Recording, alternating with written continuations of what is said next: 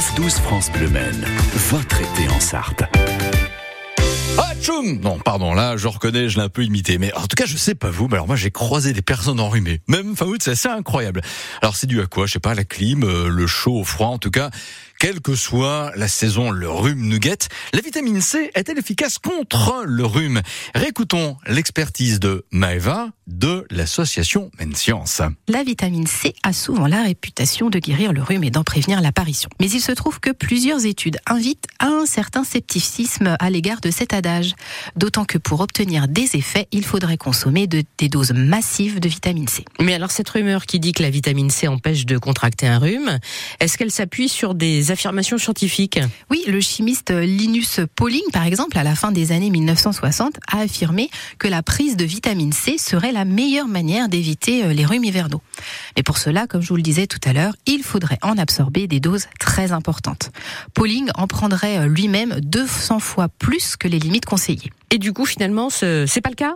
Non, d'ailleurs, une vaste étude menée en 2013 sur plus de 11 000 volontaires montrait qu'une cure de vitamine C n'empêche pas l'apparition des rhumes.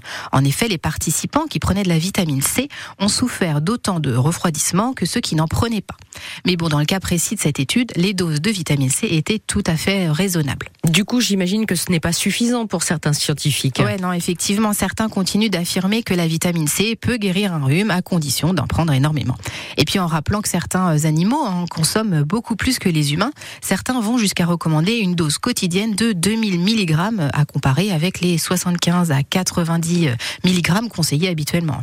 Alors à ces niveaux, la vitamine C réduirait, je dis bien réduirait au conditionnel, hein, euh, de façon notable le taux d'histamine dans le sang, responsable notamment de certaines réactions allergiques. Et puis elle aurait également un pouvoir antioxydant, neutralisant ainsi les effets nocifs des radicaux libres. Mais là encore, des études montrent qu'une cure de vitamine C à raison de 1000 mg par jour n'aurait pour effet principal qu'une réduction de 8% de la durée d'un rhume.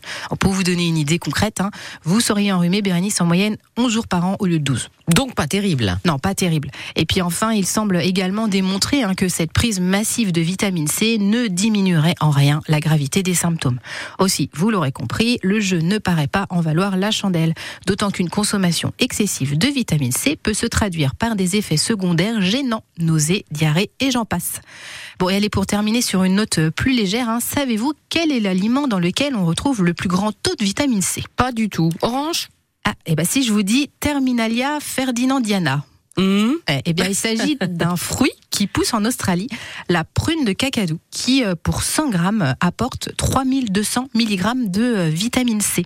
La deuxième place est attribuée au camu camu, un fruit euh, amazonien de la même famille que la goyave.